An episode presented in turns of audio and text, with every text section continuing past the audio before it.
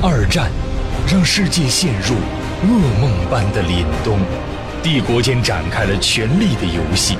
德、美、英、苏、俄四大家族的年轻人上演一幕幕的爱恨情仇、家国抉择。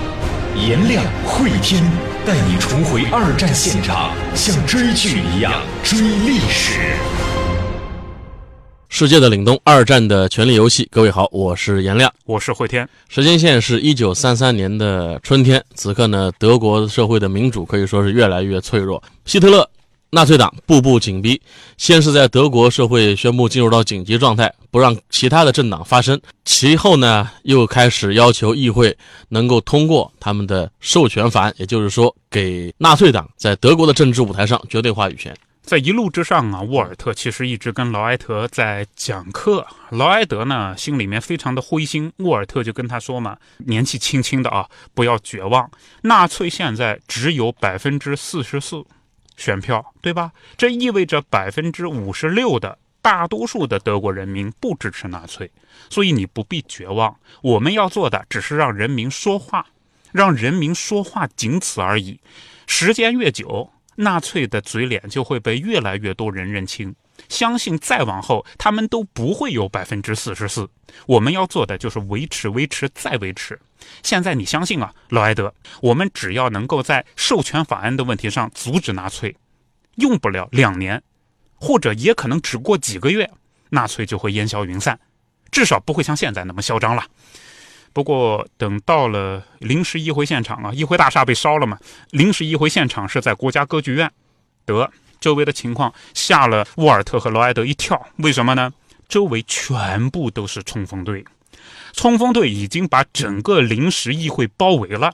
议员和议员的助理要从冲锋队的包围人群当中啊，那条小胡同钻过去。两边的冲锋队都在喊希特勒的口号：“希特勒万岁！希特勒万岁！”这种样子啊。沃尔特呢，看到这一幕，就感觉生气了嘛。他说：“这个现在的情况，这是一次刺刀下面的辩论。但是你不要怕，劳埃德，你不要怕啊！我见这种情况以前也不是没有见过。今天我们就拼了。”劳埃德他觉得自己要爆炸了，因为他最讨厌被恐吓。他就觉得呢，如果是通过一个左勾拳，能不能把最近的 冲锋队员打倒在地？但是不能这么做啊！就是现在冲锋队在门口这边啊，就围着这个议会现场，一方面呢是不让闲杂人等进去。就跟这个北洋军阀时代选袁世凯是一样的啊，封闭起来，选什么时候选出来了，什么时候再出来，选的不合适重选。就流氓搞政治都是这个样子的，刺刀下的选举嘛。上次在社民党聚会那个剧院打完架以后呢，其实劳埃德就知道，呃，在这个国家搞政治，在德国搞政治是无比危险的。但是现在艾瑟尔的公差还没有结束啊，在这里呢多长长见识也好。事到临头了以后啊，其实还是蛮让人害怕的。所以劳埃德他就下定决心，回国了以后一定要好好学习，至少呢帮助自己的妈妈把那本反法西斯的专著给他写出来，以警示本国的民主人士。等到再往里面，临时会议是在歌剧院里头开的嘛？等歌剧院里头冲锋队和党卫军越来越多，特别是党卫军的出现了，这就更危险。党卫军是带枪的，把守着各个门，表情和举止都是一种哎，首先是蔑视。你们来的这帮人，你们什么事都做不了。再一方面呢，是憎恨。如果你们做的事情让我们伟大领袖不满意，我们就杀了你们。这种感觉啊，啊，希特勒现在已经不完全那么信任冲锋队了啊，已经开始培植自己新的武装力量了，就是党卫军。嗯，因为此刻的冲锋队的头目呢是罗姆，跟希特勒已经有一些分歧了。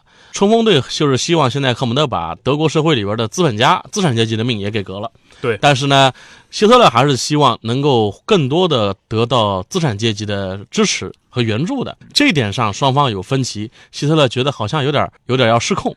所以他更多的现在是信任的是党卫军。就这个冲锋队呢，他因为是一帮底层的流氓，流氓不好控制。对对，就是你把他们当疯狗放出去咬人可以，但是咬完了人，疯狗也万一咬主人怎么办呢？对吧？所以得有个拿枪的看着嘛。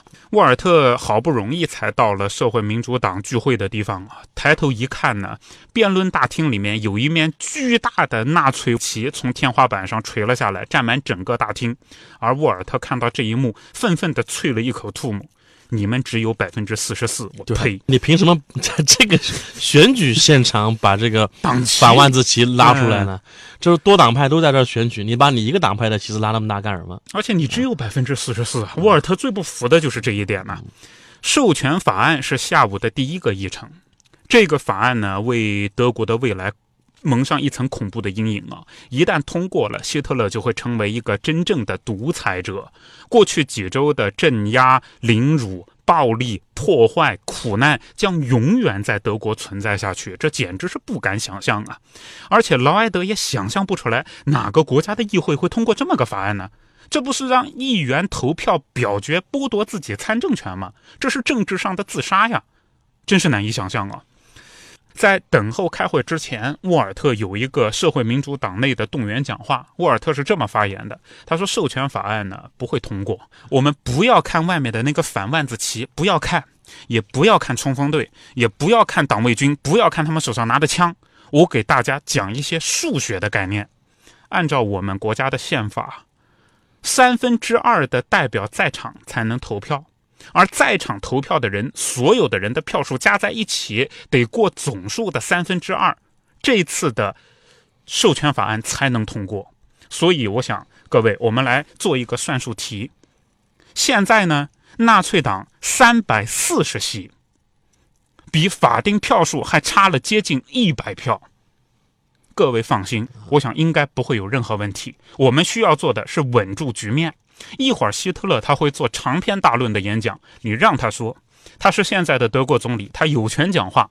而我们要做的呢，就是礼貌，不要给冲锋队冲砸会场，制造任何口实。最后，一直到投票，投票结束，希特勒就会输，不用担心。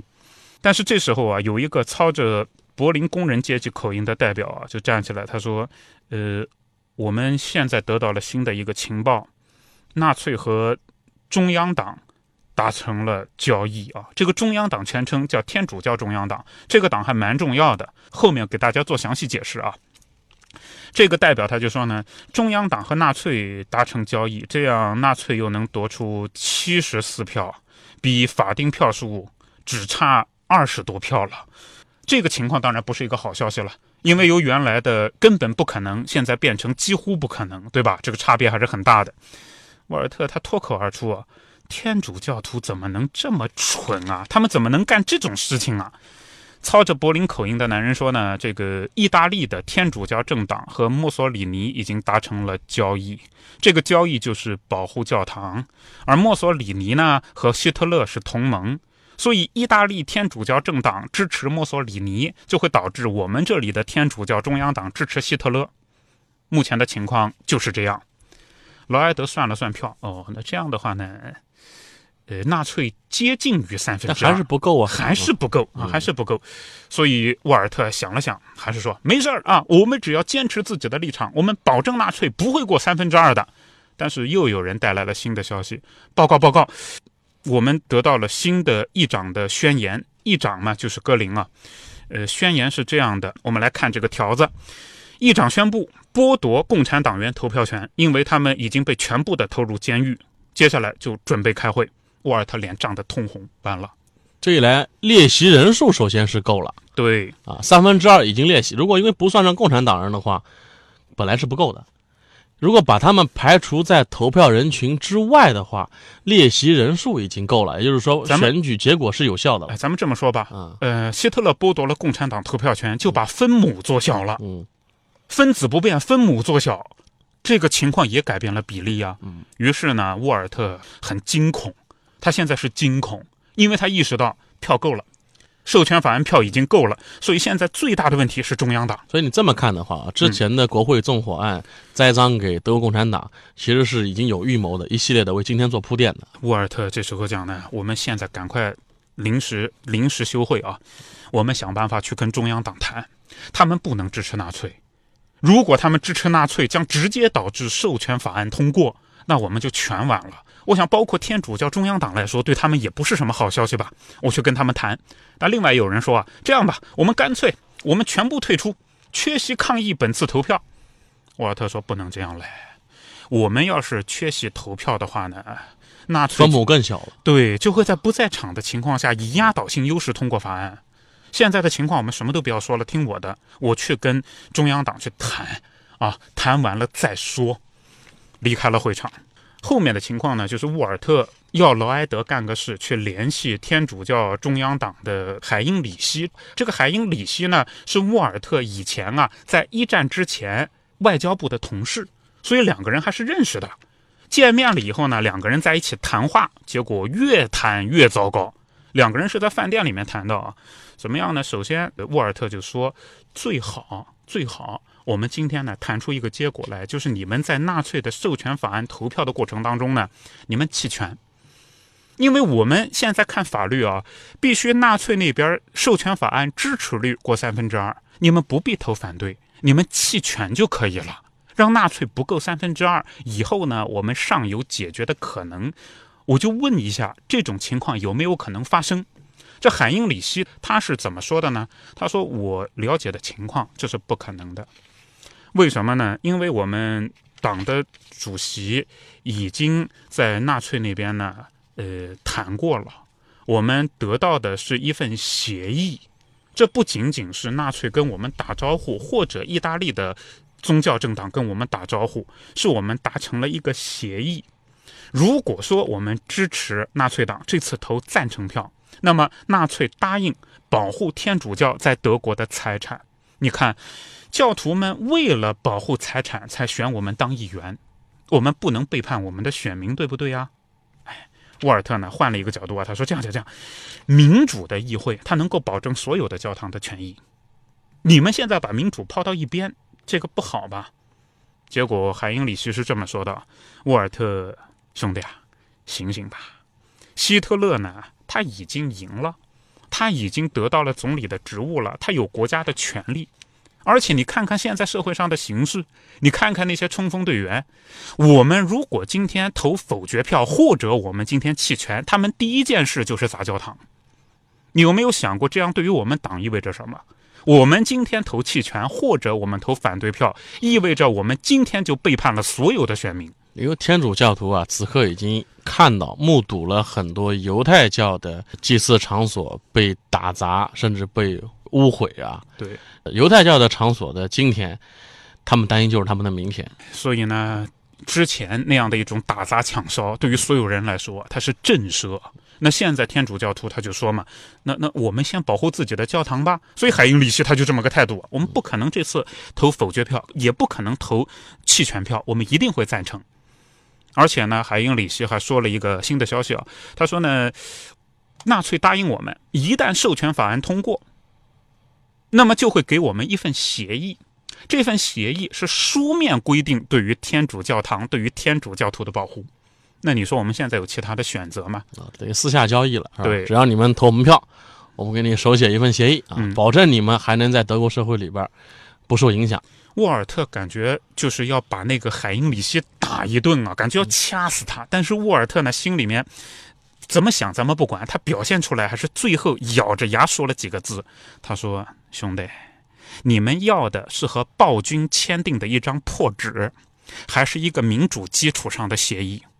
你们赞成了，以后希特勒一个人说了算，他可以撕毁所有的东西。你们现在如果让他上台，就是把他变成一个暴君，你们的协议是不会生效的。结果韩英里希呢，他最后讲了这样一句话啊：，哎。”世界上最强大的力量来自于上帝。我们按照天赋的旨意行事。那这句话嘛，就是再见的意思了。不跟你谈了。这也能看出来啊，希特勒政权对于德国社会当中的不同的政治力量啊，是各个击破的啊。犹太人、天主教徒、共产党人，应了那句话了啊。他们先迫害犹太人，没人帮他们说话；然后又迫害共产党人，也没人帮他们说话；然后又迫害天主教徒。还是没人帮他们说话，最后来敲你们家门了，没人帮你说话了。整个社会当中，如果被恐惧所裹挟，最后的结果那就是纳粹那个结果啊！啊，我想诗也好，历史也好，告诉我们的都是答案。那么这次的授权法案的投票结果到底是怎么样的？我们会在下集当中跟各位详细来讲述。当然，本集当中也有知识点帮大家来总结和提炼一下。刚才跟沃尔特在激烈谈判的。天主教中央党在当时德国社会到底是一个怎样的政治力量？天主教中央党现在有个名称叫德国基督教民主联盟。也许这个联盟啊，您听上去还是陌生。讲一下现任这个基督教民主联盟的党主席吧，他叫做默克尔，是现在的德国总理，而且是第四次当德国总理了。在之前二次世界大战那时候呢，这个联盟叫做天主教中央党。从政治上来说呢，这个中央党啊，主要是站在自由党人的右翼立场上。在以前纳粹那年月呢，作为宗教信仰方面的少数派政党，在社会范围内，它主要基础是由教士领导着的天主教联合会。虽然说呢，加入这个党的人总数上并不是太多，但是这个党非常的团结和统一，因为它有宗教力量为整个党提供凝聚力，因此它在德国的政坛呢，之前它就像一个非常坚硬并不庞大的石头。他并不可能取得整个德国的控制权，但是他可以锁定少部分选民。这种情况啊，在没有什么争议和冲突的情况下呢，是个压舱石。可是，一旦有争议和冲突，这个党滚向某个地方，就将导致某一个派系直接做大，并且取得控制权。像现在我们谈到的就是这种情况——授权法案。在节目的最后，告诉大家一个好消息：与我们主播老师天亮 CP 的两天一夜活动现在开始报名啦！颜亮、慧天将和你一起畅游美术馆，看星星，看月亮，从诗词歌赋谈到人生哲学。现在报名还可以享受第二位半价的优惠活动，时间就在二零一九年六月八号到六月九号，地点位于江苏省南京市四方美术馆。具体情况，您可以添加我们的火线助手，微信号是火线全拼加数字二零二，天亮 CP 在这里等你，赶紧报名吧。